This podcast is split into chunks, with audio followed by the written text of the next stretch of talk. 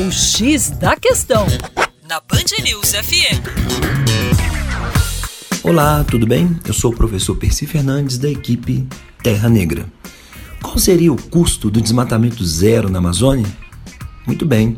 A economia da Amazônia precisaria produzir anualmente um negócio sustentáveis o equivalente a cerca de 700 milhões de reais nos próximos 10 anos, para zerar o desmatamento sem perdas econômicas e sociais para a região.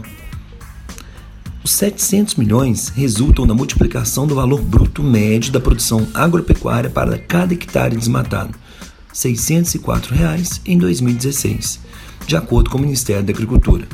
Pela taxa média anual de desmatamento de cerca de 1,15 milhão de hectares, que é uma média de cenários projetados para os próximos 10 anos, tomando como parâmetros a relação histórica entre expansão territorial da pecuária e a perda florestal, alguns pesquisadores apontam que a forma mais óbvia para compensar perdas potenciais seria aumentar a produção nas áreas já desmatadas, especialmente nas áreas destinadas à pecuária, cuja produtividade é muito baixa.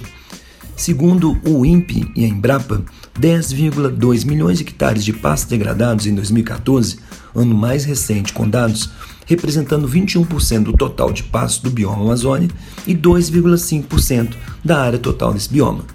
Seria possível, por exemplo, elevar de 5 para 20 arrobas por hectare ao ano a produtividade média da pecuária, com a adoção de um nível médio de tecnologia. Isso resultaria em um ganho adicional aproximado de 1,7 por hectare, considerando o valor do boi em 2016. Municípios relevantes para a pecuária da região já pensam na implantação do sistema.